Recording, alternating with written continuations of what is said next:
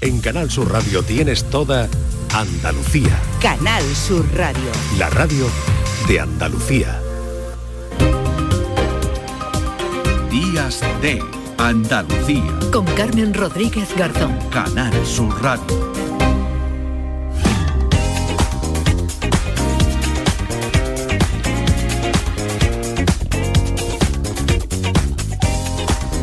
Son las 10 y 4 minutos, iniciamos ya tercera hora de programa aquí en Días de Andalucía y a esta hora siempre abrimos una ventana a Canal Fiesta Radio. Saludamos a José Antonio Domínguez, que siempre nos trae un invitado, un artista, para hablarnos un poquito de su música. Hoy es el turno de Dani Botillo, un cantante músico de Cartaya, de Huelva. José Antonio, ¿qué tal? Muy buenos días.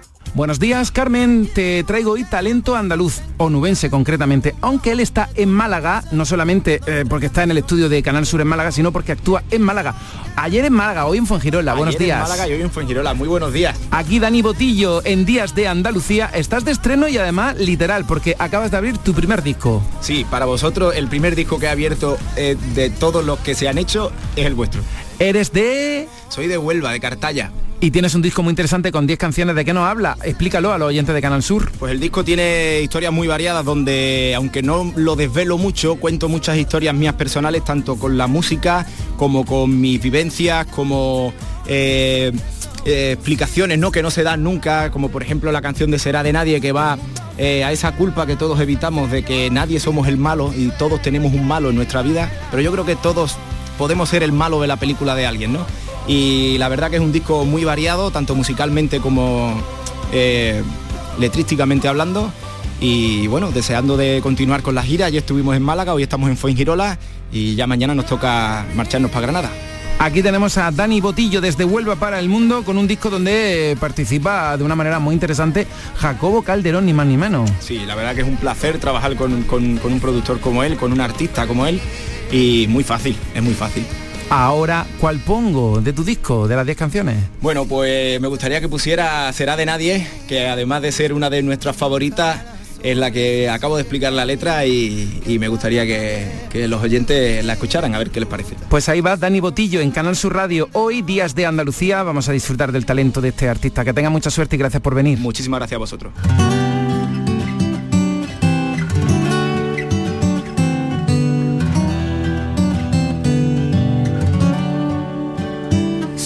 Juraste que morirías antes de hacer daño a nadie, que no comprendes el motivo que tendrían, que no compartes su forma de ver la vida, que no, que no, que no, que no lo harías. La misma historia se repite y se repite en todas partes. Todos somos ese daño para alguien. Será la culpa del que no quiere culparse. Será, será, será, será de nadie.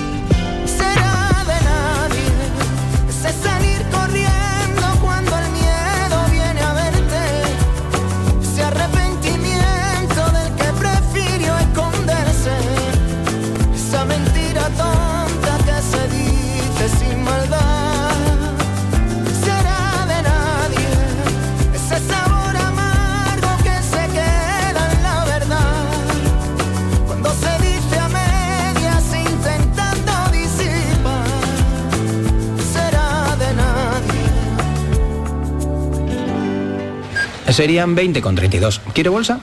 Yo querer querer la verdad. Es decirte que Puf, me voy a emocionar. Que te quiero, como si fueras mi propio hijo. Pero... Como mi hijo, he dicho. Extra Día de la Madre de la 11. El 7 de mayo, 17 millones de euros. No te quedes sin tu cupón. Cómpralo ya. Extra Día de la Madre de la 11. Ahora cualquiera quiere ser madre. A todos los que jugáis a la 11, bien jugado. Juega responsablemente y solo si eres mayor de edad. La información más útil, el detalle de lo que pasa en Andalucía y en tu entorno más cercano, lo tienes en La Mañana de Andalucía con Jesús Vigorra. Con toda la actualidad, los protagonistas y las opiniones que te interesan. Buenos días Andalucía, son las 6 de la mañana. La mañana de Andalucía con Jesús Vigorra. De lunes a viernes desde las 6 de la mañana. Más Andalucía. Más Canal Sur Radio. Días de Andalucía. Con Carmen Rodríguez Garzón. Canal Sur Radio.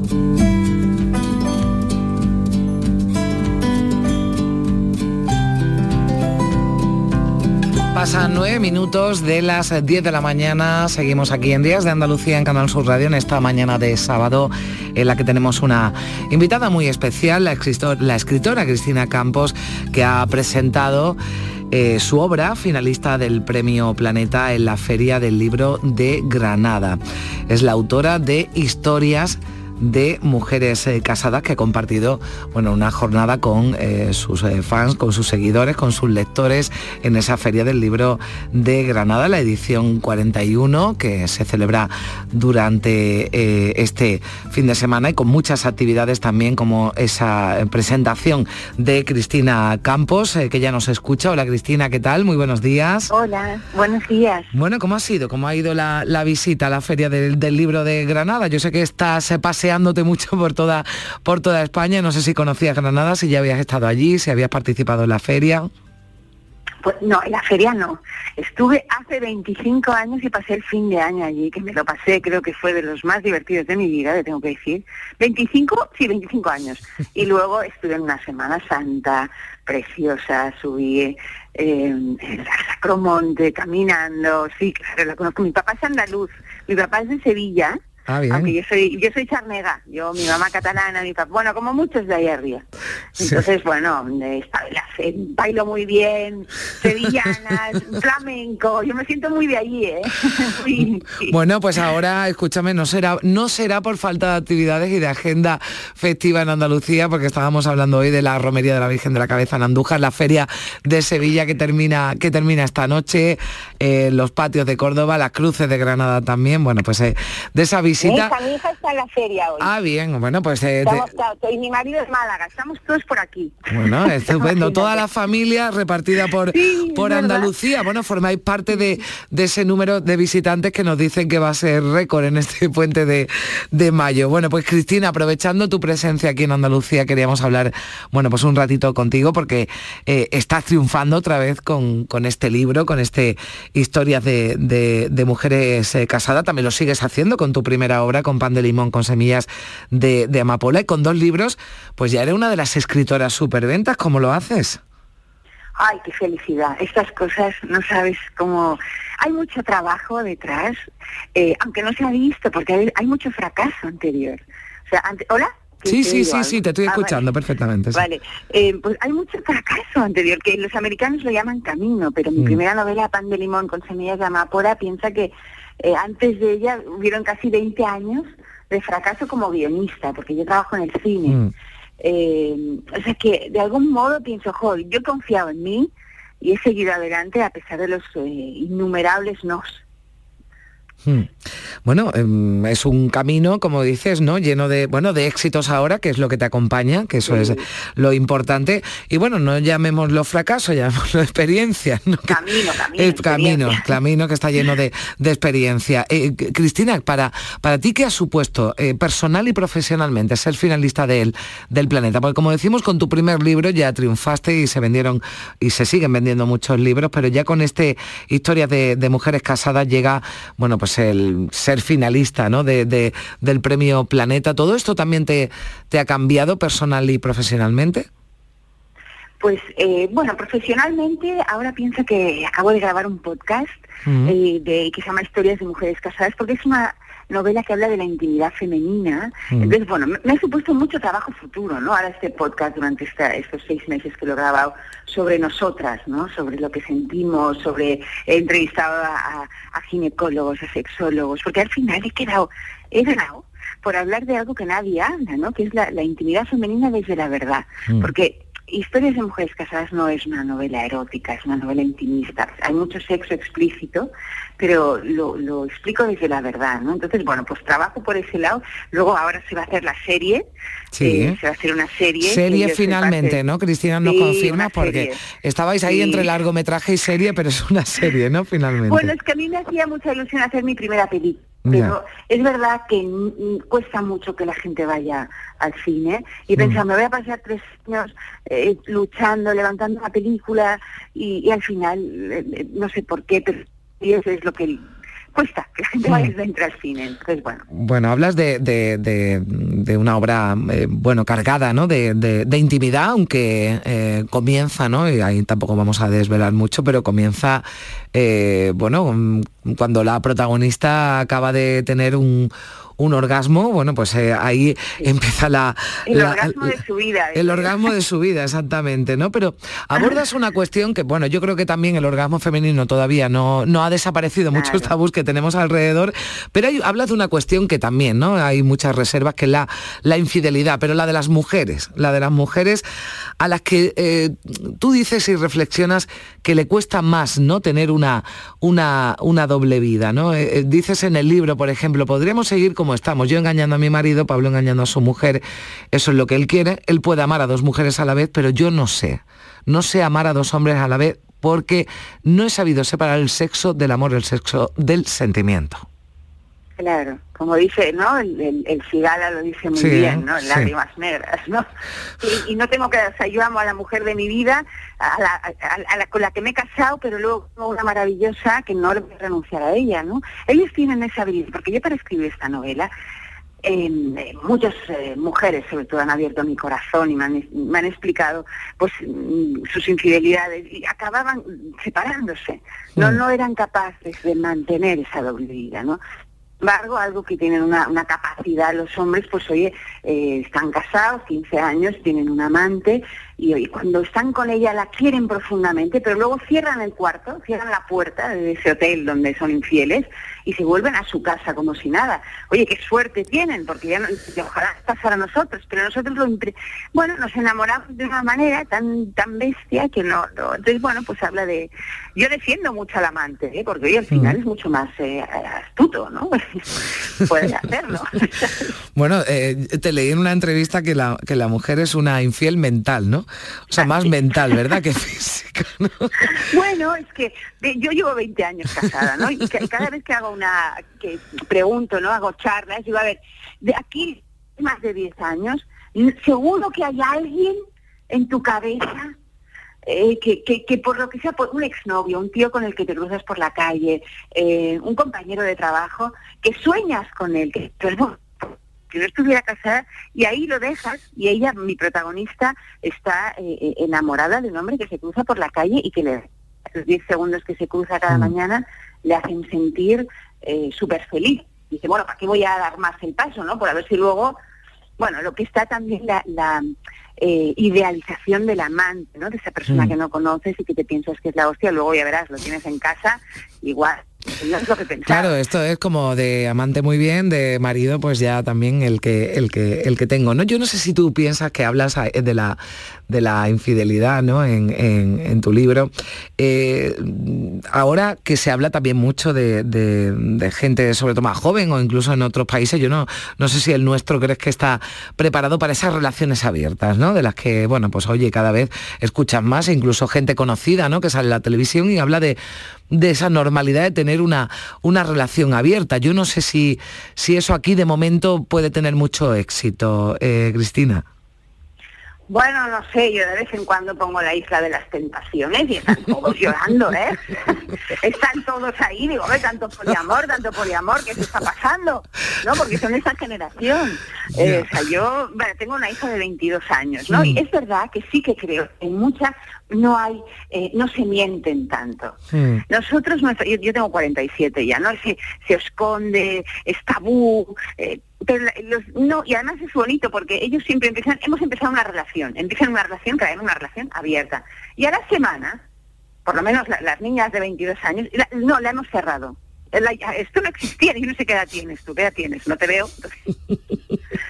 Yo 40 y- igual que igual que tú, Cristina, 40 y- Pues eso, voy para los 47 ahora, o sea que Perfecto, bueno, perfecto. Entonces ya saben, ellos no, ellos, ellos dicen, no, ahora la hemos cerrado. En nuestra Sí. no existía eso de cerrar la relación. Tú empezabas una línea y estaba cerrada desde el primer día, ¿no?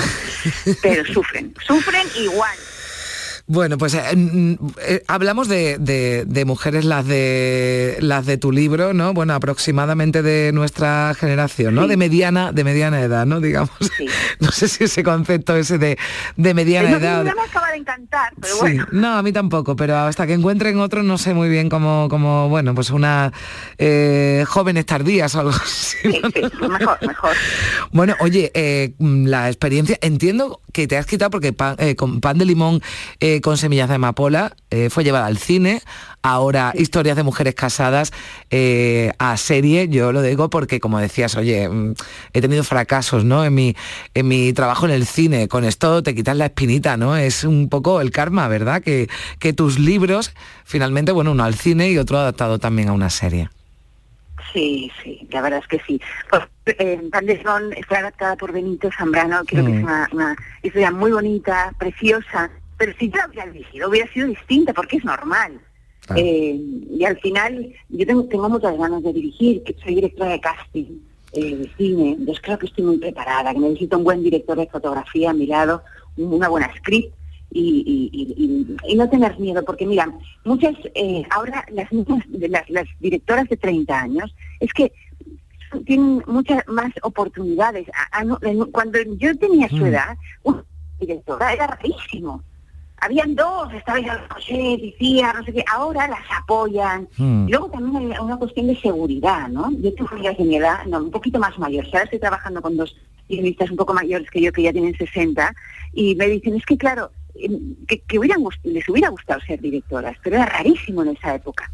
Bueno, pues oye, mujer. no, no, no te canses de intentarlo, que la próxima No, vez que hablemos eh, sea porque, porque bueno, pues te pones al frente, seguro, bueno, libros ya tienes asegurado el éxito porque desde luego has calado en los lectores, eh, les gusta y nos gusta cómo, cómo escribes y cómo hablas, sobre todo, ¿no? Porque al final hablas de que son eh, novelas intimistas, tanto Pan de Limón con semillas de amapola, como estas historias de mujeres casadas, hablan de las mujeres, de la relación de las mujeres, de la amistad, ¿no? De entre, entre mujeres distintas, pero que tienen muchos eh, nexos en común. Cristina, ha sido un placer, Cristina Campos, eh, que compartas estos minutos de, de radio con nosotros y ya te digo, próximos proyectos te esperamos por aquí también para, para charlar un rato. Cristina, un placer, gracias. Un abrazo, Adiós. muy agradecida. Adiós.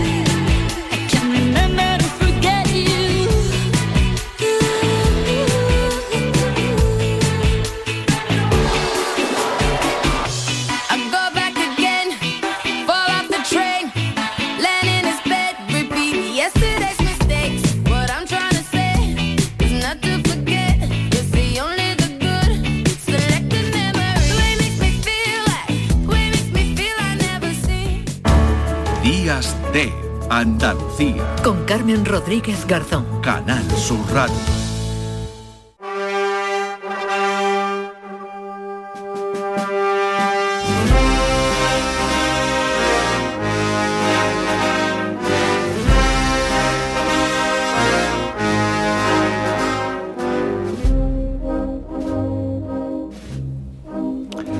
Y dirán ustedes, aquí se han vuelto locos, la Semana Santa, esto ya ha pasado, ahora ya estábamos en otra cosa, hemos hablado de la, de la romería de la Virgen de la Cabeza, de los patios, las cruces de Córdoba, de las motos de Jerez, de la Feria de Sevilla. Y esta Semana Santa, bueno, sí, ya la dejamos atrás, pero es que queremos hablar de la Semana Santa de Baena porque estará presente con un documental, fíjense, en el Festival de Cannes, la cinta Los restos del pasar, rodada en esta localidad que va a competir en Cannes Docs junto a otros 17 largometrajes. Es un largometraje escrito y dirigido por los cineastas baenenses Alfredo Picazo y Luis Soto. A Luis ya creo que lo podemos saludar. Hola Luis, ¿qué tal? Buenos días. Hola, muy buenas, ¿qué tal? Buenos días. Buenos días. Bueno, estamos eh, llamando a Alfredo, que de momento no podemos contactar con él, pero bueno, Luis, ¿cómo estáis? Felices, ¿no? Supongo. A Cans nada más y nada menos. Sí, bueno, eh, contento, un poquito ajetreado, porque porque casi que nos ha pillado un poco de sobre todo la, la sorpresa y preparando bueno, los materiales, todo todo, todo lo necesario para, para ir a un festival de cine, Claro, porque uno no llega a Cannes así con lo opuesto, ¿no? Sino que tiene que, que, prepararse. ¿Cómo, ¿Cómo es el proceso? O sea, ¿cómo surge los restos del pasar y cómo llega a Cannes?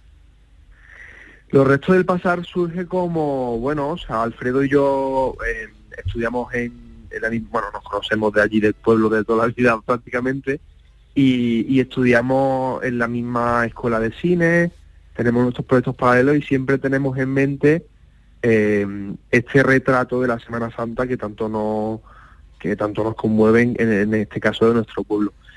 Y surge en el momento en el que bueno los dos eh, por casualidades de la vida planteamos esto a una productora. Esta productora nos hace solidificar la idea lo hablamos con el ayuntamiento que son un poco los que apoyan la idea en el factor inicial y, nos ponemos manos a la obra. Es que es una cosa que ya una conversación que teníamos de tantos años que cuando vimos el momento y el hueco dijimos, adelante. Vale, pero que no lo hicisteis pensando en llegaremos a Cannes, o sea, era un proyecto que vosotros teníais ahí, eh, bueno, pues eh, retrasado, ¿no? Pero que, bueno, que de, que de repente surge y además con mucho, con mucho éxito. Alfredo Picazo, bueno, pues otro de los eh, directores de, los restos del pasar, ya nos escucha. Alfredo, ¿qué tal? Buenos días. ¿Qué tal? Buenos días. Enhorabuena también, como le decía Luis, supongo que, que, que estáis ahora mismo en una nube, pero, pero me decía muy ajetreado. ¿No? Para, para prepararlo todo, para, para llegar, bueno, ya en unos pocos días, ¿no? Que tenéis que iros a Cannes. Es muy poquito, sí. Estamos aún, como dice Soto, mi compañero, todavía no lo creemos y cuando la peli esté allí ya ya no lo creeremos. Ya. Bueno, pues eh, ya, ya, ya va a estar allí, que además, Alfredo, supongo que todo esto eh, os sirve ¿no? para, para, para ayudar ¿no? a que se proyecte cuanto, cuanto antes que llegue a las salas de producción. Es una promoción casi impagable, ¿no? Sí, sí, sí. El que haya entrado en Kansas creo que ha sido como una especie de cohete que la ha acelerado y, y va a hacer que la película esté antes de las fechas que nosotros no esperábamos. Ha sido un impulso para todos, para la productora, para los interesados externos, para nosotros, la verdad que mm. Bueno, ahora os pregunto a, a los dos, empiezo contigo. Luis, ¿qué tiene de especial vuestra Semana Santa para que hayáis hecho este documental y esta película? Eh, vamos a ver, a mí eh, nuestra, Semana Santa tiene eh, lo que todas las Semanas Santas tiene, de todos los pueblos de Andalucía, y aparte tiene una cosa que es muy curioso, bueno, tiene dos factores, yo creo. Mm. Uno es el factor de que es una Semana Santa, que muchas son así, pero la nuestra concretamente es muy cronológica. Entonces, eh, al, por así decirlo, todas las procesiones mantener un, riguroso, por así decirlo, patrón de cronología según los, eventos suceden, ya tienes ahí una, una, una línea de tiempo que ayuda mucho a la narrativa. Y por otro lado, pues que eh, la figura del judío, que es una especie de, bueno, de, no fue una hermandad, pero que sí que una especie de atuendo eh, de tambor más, eh, que es el más grande del pueblo, como que unifica todo en todos los días y que, convierte la Semana Santa no solo tanto en esa, en, lo que supone respecto a las profesiones, sino como que en un mm. evento social Mm. durante toda la semana. El pueblo, vamos, se pone a patas arriba. Y todo esto, ¿no? Entiendo, Alfredo, está reflejado, ¿no? En la, en la cinta, no solo lo que lo que eh, bueno pues la- lo- las procesiones no y lo normal que tiene la Semana Santa sino también todo lo que genera no y todo lo que supone en, en vuestro en vuestro en vuestro pueblo Sí, sí. Yo creo que además una de las cosas que genera la Semana Santa de, de este pueblo es que cada año genera más nostalgia, ¿sabes? Yo creo que un año nuevo que pasa es un año más que vas hacia atrás en los recuerdos, porque es raro el año en el que no te encuentras entre gente conocida, entre hermandades, cofradías, que recuerdan cómo eran los tiempos de antes y los tiempos de antes cada vez son- van siendo los de ahora, ¿sabes? Como que se van actualizando. Y, y creo que esa es una de las cosas vivas que tiene continuamente la Semana Santa de este pueblo, aparte de la unión, aparte de la unión que tienen entre los, entre los del pueblo. bueno y la promoción además para vuestro pueblo es, eh, brutal y sobre todo si ya eh, bueno pues conseguís ese, ese premio, presentáis en, en Cannes, bueno, es un punto, ¿no? De- es un encuentro, ¿no? Ya el, el hecho de que vayáis ya, ya es el premio, ¿no? Eh, Alfredo Luis, sí, ¿no? Sí. Bueno, pues Sí, eh, sí, sí.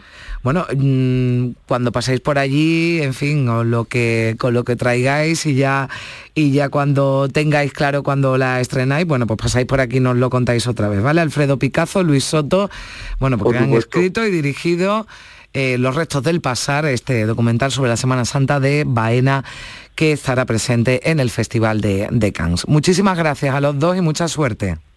Muchas gracias. Adiós. En Canal Sur Radio, Días de Andalucía, con Carmen Rodríguez Garzón. Si quieres disfrutar de El Show del Comandante Lara, te esperamos este martes en el Auditorio Nissan Cartuja de Sevilla, a las 7 de la tarde, en vivo y en directo.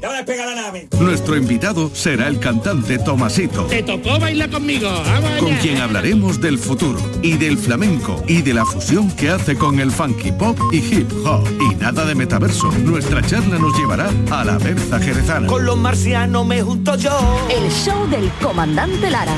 Con la colaboración del Auditorio Nissan Cartuja. Canal Sur Radio, Sevilla. Hay que ver cómo pasa el tiempo, ¿eh? La cuesta de enero, carnaval en febrero, Semana Santa, los atajos, la operación bikini en mayo, las cervecitas en verano. Aquí no sé muy bien qué pasa. ¡Bum! ¡Susto de Halloween! ¡Y feliz Navidad! ¡Y ya está! Si eres de ir rápido, eres de O2, con velocidad 5G y la mayor red de fibra. Fibra 500 megas y móvil 50 gigas con 5G por 38 euros. Infórmate en odosonline.es o en el 1551. Si estás cansado ya de tanto pagar entre gasolina, luz y ahora el tope del gas, venga, corre y llámame, que no hay tiempo que perder, nuestro petróleo es el sol y lo tienen que saber. Placas fotovoltaicas Dimarsa. Infórmate en el 955 12 13 12 o en dimarsa.es. La banda y Unión Cine Ciudad te invitan al preestreno de la película Patty y la furia de Poseidón. Siempre he querido ser una heroína. El jueves 11 de mayo en Sevilla, Málaga y Jaén. Entra en la web de la banda y participa en el concurso para conseguir cuatro entradas. Mostremos nuestra gratitud. Disfruta de esta divertida peli de animación donde una ratoncita y un gato se convierten en héroes de la antigua Grecia. Recuerda, el 11 de mayo nos vemos en el cine con la banda y Unión Cine Ciudad. Somos una familia y podemos conquistar cualquier Más cosa. información en lavanda.es. Si estás temporalmente en el extranjero, puedes votar en las elecciones locales y autonómicas del 28 de mayo. Debes figurar en el registro de matrícula consular como no residente. Recoge la solicitud en tu oficina consular o descárgala en www.exteriores.gov.es. Entrégala con tu DNI o pasaporte en la misma oficina consular. Tienes hasta el 29 de abril. Recibirás la documentación en tu domicilio del extranjero y podrás enviar tu voto por correo certificado hasta el 24 de mayo. Ministerio del Interior, Gobierno de España. En Canal Sur Radio, Días de Andalucía. Con Carmen Rodríguez Garzón.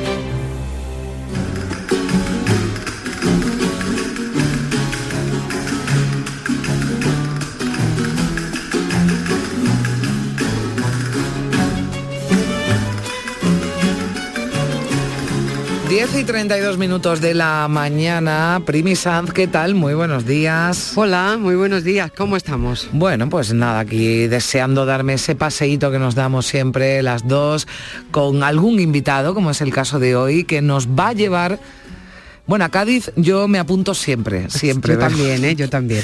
Yo me apunto siempre a Cádiz, a cualquier punto, desde luego, además de la, de la provincia, pero en este caso vamos a hablar de la historia de, Cádiz, pero nos tenemos que remontar al siglo XVII, eh, ¿no? Estaríamos hablando del siglo XVII, de la historia de Cádiz 1598. 1700 cronología desde Felipe III a Carlos II. ¿Qué es esto, Primi? Cuéntanos. Efectivamente, esto es un libro maravilloso porque es la investigación de 15 años dentro del Archivo Histórico Municipal de Cádiz, repasando cada uno de los documentos, que hay mucho y muy interesante allí, en un periodo de la historia también apasionante, porque el final de los Austrias, eh, ya son los Austrias pequeños, ya llegan los Borbones, y es el momento en el que Cádiz además se hace con la cabecera del comercio con la India. Pero quien ha estado 15 años investigando en, estos archivos es un doctor en economía, con lo cual hay muchos matices ahí interesantes de lo importante que es la economía para mover el mundo, y es Fernando García González Betes, que creo que tenemos al otro lado del ya lo podemos saludar. Hola Fernando, buenos días. Hola, buenos días. Bueno, gracias por estar con nosotros porque mm, después de 15 años investigando yo creo que, te debemos un ratito de, radio, buena parte de, ese libro ¿no? que, ya, que ya has presentado, pero para que nos cuentes, bueno, yo lo primero quiero saber, eh, en 15 años, o sea, 15 años de, trabajo, eso cómo se lleva, me imagino que, estás acostumbrado, pero tiene que ser un trabajo, eh, bueno, pues eh, muy constante, ¿no? Y, y mirando cientos de miles, ¿no? Me atrevería a decir, de documentos. Efectivamente, han sido la lectura de muchísimos libros las actas capitulares, como sabéis, está escrita, fueron escritas por escribanos municipales y claro, la cuestión es que todos los libros están escritos a mano. Ahí se encuentra intercalado muy pocos documentos, como se llamaba, en letra de imprenta. Son muy pocos y la dificultad ha estado sobre todo en poder leer esos libros que a veces están emborronados, son difíciles de lectura pero sobre todo lo que mm, me ha llevado a terminar el libro, sobre todo mm. terminarlo, es que la historia apasionante, la de Cádiz más todavía, ¿no? Mm. Eh, cuando uno empieza a leer, eh, le va cogiendo el gustillo, se va motivando y, lo que va queriendo es conocer cómo se van finalizando las distintas historias que uno va leyendo, ¿no? Empieza por cómo eh, empieza el teatro de la ciudad, eh, una serie de asuntos que realmente le va motivando y es la única forma de que realmente uno eh, termine, ¿no? Claro, que una cosa te, lleva a otra. Fernando, lo más interesante es que después de tu libro y esta investigación, porque en tu libro hay referencia a dónde está en el archivo municipal de lo que está hablando, hay muchos investigadores que le ha facilitado la vida, porque ahora directamente pueden, después de tu libro, ir y buscar una temática concreta en este periodo histórico en Cádiz. Sí, eh, es, lo que he querido. La verdad es que el libro, el libro está dedicado, por supuesto, a mi mujer, a mis hijos, a la familia, pero sobre todo este libro lo he dedicado a todo el personal de los archivos y bibliotecas. Eh, eh, nosotros, yo por ejemplo soy un investigador, pero está también el archivo de Simanca, buscando documentación del siglo XVI de Cádiz. entonces la labor que tiene en Andalucía, en todos los, en todos los archivos, bibliotecas municipales, eso no, yo creo que a veces no está reconocido, porque no solamente es que le pidamos libros, es que nos asesoran, nos dicen, ah, esto no lo busques, eh, se entra la investigación por aquí. Entonces, eh, el libro está dedicado a estas personas que se dedican también a ayudarnos a nuestro trabajo. Fernando, yo por curiosidad, bueno, entiendo que se lo dedique sobre todo, claro, a, todos los que hacen ese, ese trabajo, a los que tú también además le vas a facilitar el trabajo, pero este no es un libro, no es un libro solo para, para expertos, ¿no? O sea, es un resumen de todo lo que tú has investigado, de todo lo que, de lo que has observado, pero eh, cualquier gaditano, ¿no? O, fuera de Cádiz, pero que le, que le guste la ciudad y que sea amante de la ciudad, tiene una oportunidad, ¿no? Para, para conocer, pues nos decías, ¿no? Eh, el origen del teatro. Seguro que muchísimas cosas interesantes y hasta ahora desconocidas. Eh, me encanta la pregunta que has hecho porque me permite un poco contestarte y al público, ¿no? El libro, el libro eh, tiene varias, mm, varias perspectivas. El libro, como yo he dicho, lo pueden leer los niños. Un niño de 8 años puede entender la historia de Cádiz porque en cada año viene un resumen de unos 20 o 30 líneas con los 30 acuerdos más importantes que se adoptaron por el Ayuntamiento de Cádiz en ese año. Y son muy escuetos. Eh, se forma el eh, problema de la subida del pan, eh, demolición de casas, nuevo obispo, construcción de un nuevo teatro, corrida de toros, con lo cual un niño se lee simplemente esas 20 líneas, resumen de cada año, y tiene una percepción de lo que ha sucedido en el siglo. Para una persona que tenga más formación o se quiera eh, dedicarle más tiempo, pues ya se tendría que leer los acuerdos en el que yo resumo mm. eh, lo que estoy leyendo. Y ya, si, bueno, eh, al final lo que he hecho es cada, para cada reinado una introducción de unos 40 o 50 folios, que eso ya es más complejo, porque ya hablo ahí de Hacienda, hablo de política internacional, hablo de, bueno, de, muchas materias, ¿no? Mm. Entonces, es un libro que puede ser leído por un público muy diverso. Es que claro, el, al siglo que le dedica hay que recordar que también él publicó anteriormente un libro sobre el siglo XVIII. Aquí nos lleva un siglo antes, al siglo XVII, que es una etapa muy importante en la historia de España, pero también muy importante en Cádiz, que cambia su realidad completamente cuando, como a finales del siglo, le, están, le cambian ya la cabecera del comercio de India. ¿Cómo es ese mm, Cádiz del siglo XVII tan cambiante, con tres reinados, con, con un movimiento poblacional pues tremendo, con los ingleses dando la lata continuamente? Te lo voy a intentar, bueno, al público resumir muy brevemente. Eh, Cádiz sufrió una invasión y un saqueo inglés en el año 1596. Cuando se van los ingleses, se van y eh, queman la ciudad, la dejan, y bueno, ante el temor de una nueva invasión, se quedan en la ciudad solamente 300 vecinos, equivalente a 1.500 personas. Para que nos hagamos una idea, en ese momento Sevilla tenía 81.000 habitantes, Jerez tiene 30.000 y Cádiz tiene 1.500. Cuando termina el siglo, Cádiz tiene más de 40.000 habitantes y es la quinta capital en población de España y quizás la más rica del Imperio Español. Esto se explica en el libro mm. eh, gracias a que, eh, bueno, eh, la participación de Cádiz en la carrera de India. Yo ya, como un tema cronológico, he incluido todas las flotas que salieron, salieron bien de, Sevilla, de San Lucas o de Cádiz en el siglo XVII. Bueno, pues eh, nos, nos hace, desde luego, no, nos da una idea de la, de la importancia. no, no, sí, además De, la, de la importancia que tuvo, que tuvo Cádiz, ¿no? Nos hablabas de la quinta ciudad en población. Fernando, por curiosidad, o sea, tú habrás descubierto cosas que no sabías, ¿verdad?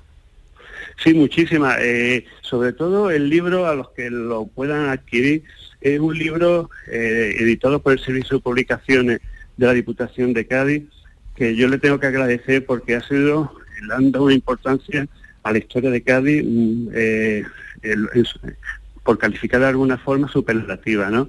Es un libro que está muy con, una calidad muy buena y que tiene está en dos tintas y lo importante es que incluye unas 200 ilustraciones. Entre ellas, por ejemplo, se podemos ver eh, el antiguo boquete de Cádiz, es un sitio desconocido de la ciudad, era como un puertecito que había detrás de, la muralla. Yo incluyo en el plano ese mapa que es desconocido. También se hace referencia a una olla que está detrás de la puerta de tierra, que algunos investigadores dicen que puede ser el anfiteatro romano que todavía está por descubrir de Cádiz. Es decir, es un libro que intento eh, hacerlo a menos, porque realmente si se ponen las actas capitulares eh, sin ilustraciones o con pies de página eh, que lo acompañen, a veces son difíciles de entender algunos conceptos, ¿no? Hmm. Por lo tanto, eh, es verdad que el libro, como bien dice, eh, yo he descubierto muchísimas cosas que es lo que he intentado transmitir en el libro, bien con las ilustraciones o con muchísimas pies de página. Bueno, pues, es un libro, perdona, que va documentado con, con una bibliografía de más de 200 libros, pero solamente incluidos los libros que llevan pies de página, que si hubiese incluido todo lo que va acompañando y, sobre todo es un siglo es un siglo complejo porque es cuando eh, realmente eh, se va a plantear el tema de la carrera de India. Y hay un tema interesante que es que no, no, no, se me- no quiero olvidarme, es la relación de Cádiz con Sevilla. Claro, que no, que, que tiene tantos matices de, de todo tipo. Claro. Lo interesante es eso, que es un libro que nos abre muchas puertas, si nos gusta la investigación histórica, podemos avanzar todo lo que queramos, porque como nos acaba de decir Claro. su autor, Fernando García González Vete, eh, eh, es un libro que tiene mucha referencia a otros libros, podemos ir a investigar y sobre todo podemos conocer las noticias, lo más destacado de todo un siglo en una ciudad que fue en una España pobre, eh, el sitio más rico, más floreciente.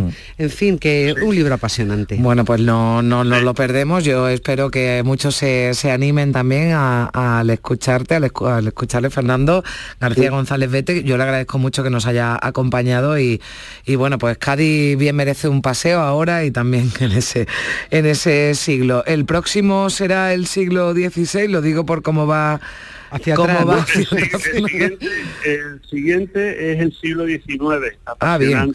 Ah, bien, bueno, bien, pues damos un- complicado de contar, sí. Bueno, pues sí, bueno, si tarda eh, usted un poquito menos, digo, no vaya a ser que no, que no, No, eh, no estemos por aquí, pero... A la Diputación le presenté siglo XVII, XVIII y XIX. Ah, bien, bueno, pues entonces Sí, han sí, sido 15 años porque estudiando los tres siglos. bien, bien, bien. Bueno, en ello estamos, ahora está terminando el 18 y bueno, el 19 también es apasionante para la historia de, de Cádiz, Andalucía y España, ¿no? Bueno, pues lo invitamos otra vez, ¿verdad, Primi? Cuando, cuando Claro que sí, estamos trabajo, deseando. Bueno, vamos a estudiarnos primero el, Este, el- este, sí que- el 17 y luego ya avanzamos. Gracias, Este, Fernando. Un abrazo. Pues, muchísimas gracias, Gracias. Buena mañana. Primi, adiós, beso fuerte. Hasta la semana que viene. Venga. Adiós.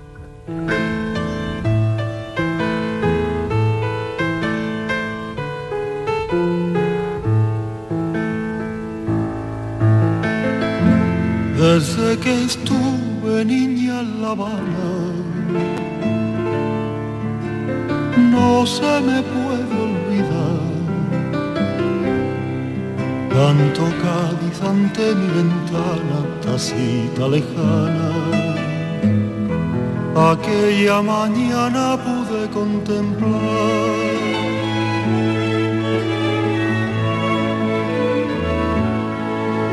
las olas de la caleta que es plata quieta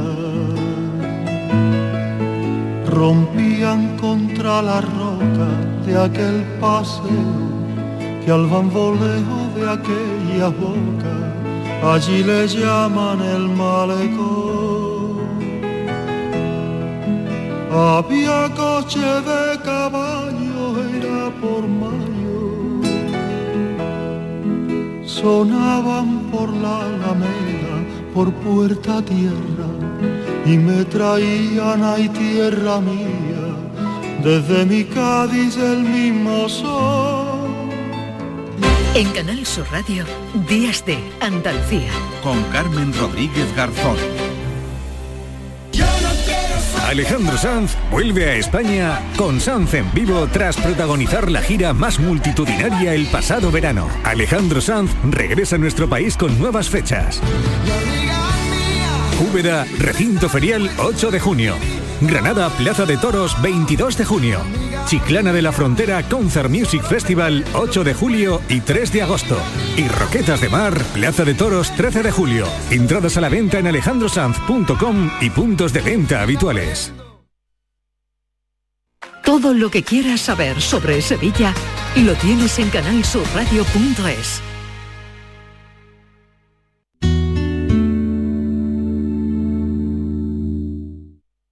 ¿Te imaginas un mundo sin música? ¿Y un océano sin peces? No pasemos del sonido al silencio. Ven a conocer al Acuario de Sevilla, una especie amenazada, el pez guitarra. Descúbrelo en acuariosevilla.es. Por fin la casa que estabas esperando en Sevilla. Metrobacesa presenta 10 promociones de obra nueva. Magníficas viviendas unifamiliares y en altura de 1, 2, 3 y 4 dormitorios. Todas con terrazas, piscina comunitaria y junto a la futura Ciudad de la Justicia. Obras ya iniciadas. Descubre más en el 955 25 25 y en metrobacesa.com. Metrobacesa, ahora sí. La banda y Unión Cine Ciudad te invitan al preestreno de la película Patty y la furia de Poseidón. Siempre he querido ser una heroína. El jueves 11 de mayo en Sevilla, Málaga y Jaén. Entra en la web de la banda y participa en el concurso para conseguir cuatro entradas. ¡Mostremos nuestra gratitud! Disfruta de esta divertida peli de animación donde una ratoncita y un gato se convierten en héroes de la antigua Grecia. Recuerda, el 11 de mayo nos vemos en el cine con la banda y Unión Cine Ciudad. Somos una familia y podemos conquistar cualquier Más cosa. información en lavanda.es. Este fin de semana volvemos a disfrutar de la radio contigo en Gente de Andalucía, con todo lo que nos ofrece nuestra tierra y con su gente. Déjate seducir por todo lo que tenemos y síguenos. Gente de Andalucía, con Pepe de Rosa. Este fin de semana desde las 11 de la mañana en Canal Sur Radio. Más Andalucía, más Canal Sur Radio.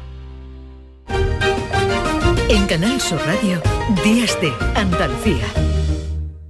Cristina en la red. Quiero quedarme a vivir por encima del mar.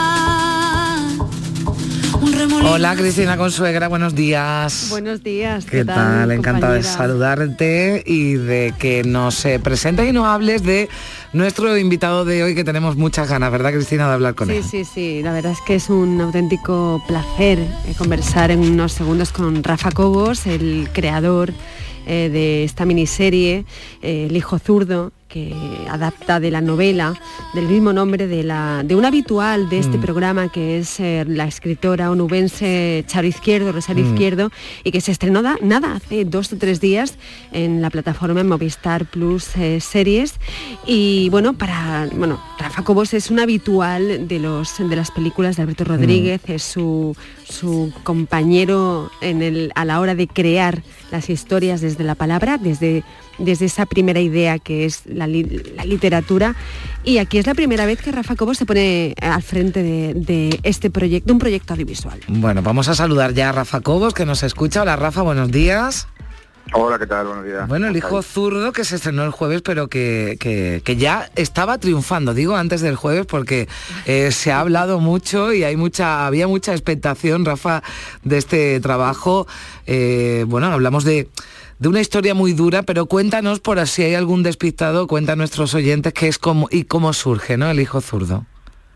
Bueno, pues el, hijo zurdo, como ha dicho Cristina, nace de las lecturas de la novela de Rosario Izquierdo, y es una autora que conocía, sobre todo porque era amiga de mi, de mi mujer y había leído Diario de Campo, me encantó este tratamiento que tenía sobre la periferia y sobre eh, los barrios de Sevilla, y mi mujer me dijo, tienes que leerte esa novela, la de Rosario, de la que hablamos, porque hay un corazón ahí que yo creo que te va a interesar. Y efectivamente la leí, me la leí de una sentada, y sentí, no tenía muy claro qué era, pero que ahí dentro había algo que, que merecía la pena detenerse, en analizar y, y, por qué no convertir en una serie así fue. Con el tiempo se acabó ter- convirtiendo en esta miniserie de la que estoy muy contento. Y bueno, que como te has dicho, estrenamos el, el 27 y ahí está, para que la veáis. La Claro sí. espero. Bueno, para, para los más despistados, eh, decir, quizá iba a decir lo más importante, pero lo más Mm. importante no es eso, pero sí que, que es un gran empujón, ¿no? Eh, María León y Rafa Cobos se Mm. trajeron el premio de Cannes Series a la mejor Mm. miniserie. Eh, recordamos que son seis capítulos de media hora, un formato poco habitual dentro de, de- de las miniseries, pero como bien está contando Rafa Cobos, eh, El hijo zurdo, eh, que ya eh, es un clásico dentro de la trayectoria de Charo Izquierdo, que es contar la sociedad actual, contar Sevilla, contar Andalucía también desde, desde, os- desde otros lugares, pero en El hijo zurdo y es lo que quiero trasladar a, a Rafa como, como uno de los grandes retos de, este, de esta adaptación es ante todo una novela que nos habla sobre la complejidad de las relaciones materno-filiales. Estamos acostumbradas en, la literatura a hablar de la maternidad quizá desde, desde el desgarro, desde, eh, desde el descubrimiento o el asombro de la dureza de la maternidad, pero Charo, Izquierdo desplaza el foco totalmente desde este punto para contarnos eh, las relaciones materno-filiales eh, desde la- otros lugares desde los que poder contar la, la dureza de la maternidad, ¿no? que yo creo que es el gran hallazgo del libro en primer lugar y después de, de la serie. Sí, bueno, la verdad es que tú has dicho que algo que, que conocía absolutamente Boris, que era un reto. Es decir, es una novela muy compleja, muy vertical, y sabemos que la narrativa audiovisual eh, funciona según otros mecanismos. Eh, funciona una, cosa un poquito, digamos, más de peripecia, eh, donde hay una, o debe haber, se presume que para mantener al público entretenido una pequeña trama, y la novela, por el contrario, funciona más de pensamiento, tiene un hmm. contenido muchísimo más pavoroso, mucho más complejo que había que traducir, lógicamente, en imágenes y convertir en una historia que a lo mejor iluminara parcelas que estaban insinuadas en la novela, pero que no estaban escritas. Eso fue un reto, indiscutiblemente. Y por otra parte, fue un reto intentar, como tú has dicho, abordar el tema de la maternidad desde una perspectiva que no estamos acostumbrados a ver. También, por otra parte, he leído últimamente que se habla mucho de esta cosa de madres corajes, de madres negadas, etcétera, etcétera, y siento que es un cliché, que es un concepto un poquito ya trasnochado. y que por el contrario es mucho más complejo, mucho más realista abordar esta cosa de la maternidad desde un punto de vista más real. Es decir, la, maternidad es un... Te, la maternidad como la paternidad, cuidado, que también hablo de en mi caso de la paternidad, es un empujón hacia una crisis en un sentido vital, entendido por crisis esta cosa que contiene un elemento negativo, que es el del peligro, de, encontrarte en el abismo, pero también la oportunidad de encontrarte contigo mismo y hacer un viaje de desarrollo personal, desde luego que, es fantástico. Vamos a escuchar a continuación eh, un pequeño tráiler de, del hijo zurdo. La primera vez que mi madre me dijo que no era normal, yo tenía seis años. ¿Qué es lo normal? No le gustó que fuese zurda. Zocata siniestra, anormal. ¿Por qué iba a pegarle a un marroquí? Porque su hijo es un cabeza rapada. Soy la madre del loco. Es amigo de Lorenzo, está con él. De tal palo tal astilla. Y aquí va el protocolo de menores. están buscando por toda Sevilla. Van a publicarlo. El vídeo y la foto del marroquí. Tu hijo mayorcito va a meterse en fregado sin que nadie le toque las palmas. No sé cómo hacerlo. No sé cómo creerle. ¿Tú crees que esto es normal? que es lo normal. Lo normal no es lo mejor, ¿no? Solo es lo más frecuente. Qué buena frase, ¿eh, Rafa, que es lo normal, ¿no? Lo normal no, significa que sea, que sea lo, mejor. Escuchábamos a, María León, ¿no? Que ya la vimos en un, en un papel dramático, ¿no? En la, en la voz dormida, pero bueno, las críticas y ese reconocimiento también que está llegando y que llegará, ¿no? Hablan de que está eh, soberbia, ¿no? En el de en esta madre. ¿Tuviste claro desde el principio que María iba, iba a ser la que iba, la que iba a hacer este papel, Rafa? Mm, no, María no estuvo ahí digamos que no estaba antes de que estuviera la Lola de la serie, que vino cuando terminé la escritura, se, empezó a preparar, a preparar digamos, la serie y en un proceso de casting complejo y largo eh, apareció María y, en el momento en el que sí, pues empezamos a trabajar con ella, sí sentí que era idónea y que aportaba muchas cosas y amplificaba mucho el corazón del mm. personaje, pero no estuvo en mi idea, digamos, inicial cuando estaba escribiendo. Mm en cualquier caso el trabajo que ha hecho lo creo que es inapelable hmm. y yo diría y, que probablemente sea de lo mejor que ha hecho mucho tiempo. Es muy curioso lo que, lo que sucede con María León, que efectivamente está soberbia, ¿no? También destacar el trabajo de Tamara Casellas, ¿no? Hmm. Esa, otra madre que viene, aunque, pero viene de otro contexto socioeconómico, es, digamos, la parte más eh, política que está tanto, que, Rafa además ha sabido adaptar muy bien a, desde capturar esa esencia, ¿no? esa mirada política que acompaña a la novela de, Charo Izquierdo, a la trayectoria de, Charo. Pero yo te quería preguntar por algo que como espectadora me ha asombrado en todo momento, que es cómo parte de la historia la cuentas a través de la mirada de María León, Rafa. Es asombroso ese logro. Sí, la verdad, la verdad es que era, era la intención, digamos, el concepto plástico eh, sobre el que íbamos a trabajar en, la realización de la serie y sobre todo el grado de complejidad y de responsabilidad que depositaba sobre ella. María está prácticamente en el 85-90% mm. de la serie. María está no solo en ese, en ese volumen tan, tan difícil de sostener una serie, sino que encima tiene la cámara encima. Tenemos unos planos cortos que hacen complejísimo el poder mostrar al espectador sin anticipar o sin pasarse, digamos, qué pato de drama, cuál es su viaje. Y, bueno, yo creo que, que, era una tarea bastante difícil. Fue una lección, como tú has dicho, contarlo todo a través de este punto de vista, pero yo creo que también por otra parte un acierto. A ver, que estoy echando de, menos la, musiquita, Cristina. ¿Tenemos por ahí alguna cosita más? es una de las eh, bueno antes nunca deja de sorprenderme Cristina nunca antes no lo hemos dicho además ha sonado la retama que bueno pues eh, bronquio que ya se ha convertido en un mm. habitual de mi sección totalmente algún día lo tengo que sentar para hablar con él eso te iba a decir vamos a porque no podemos aquí estar utilizando su música y no, invitarlo. Bueno Cristina para, para terminar venga ya con, con Rafa sí muy rápido a ver, eh, hay una frase también que atraviesa, ¿no? que, es muy dolorosa, eh, cuando ellas se sientan, están compartiendo una caña y, ellas dicen, ¿no? le dice Tamara Casellas al personaje de María León, dos madres unidas por la desgracia. El hijo zurdo también habla de eso, del dolor vinculado a la violencia, ¿no? de, la violencia de dos hijos que de, de repente descubres que no son las personas, esto es importante la diferencia, que pensaban que, esas madres eran, ¿no? que, sus hijos dejan de ser quienes ellas consideraban que eran para ser otras personas diferentes. ¿no? Me, encanta esa reflexión, yo creo que forma parte del corazón de la serie. Creo que formaba parte del corazón en cierta medida de la novela y creo que abre un debate y abre un mundo de preguntas. Sabemos que muchas veces las preguntas son mucho más constructivas que las respuestas y desde luego encontrarte con tu hijo y descubrir que tu hijo no es tu expectativa, que tu hijo en algunas ocasiones pues las antípodas y en otras puede haberse convertido en una especie de pequeño monstruo, me parece un abismo terrible. Eh, yo creo que ahí, cuando se abre esa brecha y cuando, se, cuando, cuando empiezan a jugar este tipo de interrogantes, es cuando el discurso se hace interesante. Y me encanta que lo señales porque yo creo que, como te digo, es uno de los vectores fundamentales que tuve ahí presentado de la escritura y que ha estado de principio a fin en todo el proceso de, de, de la pues por esta y por otras muchas razones, eh, no se la pierdan. El hijo zurdo, el primer trabajo como director de, Rafa Cobos, pero seguro que vendrán más y nosotros le abriremos la puerta, ¿verdad, Cristina? Para que, para que nos lo cuente. Rafa, muchísimas gracias, que vaya todo bien. Y ánimo con el puente. Ha, ha sido un placer. Cristina, un beso fuerte. Hasta la próxima semana. Adiós y a todos ustedes también. Gracias por acompañarnos en esta mañana de sábado. Mañana regresaremos ya a partir de las 8 de la mañana aquí en Días de Andalucía, pero ahora se quedan muy bien acompañados en Gente de Andalucía con Pepe da Rosa, con Ana Carvajal. Disfruten del sábado. Adiós.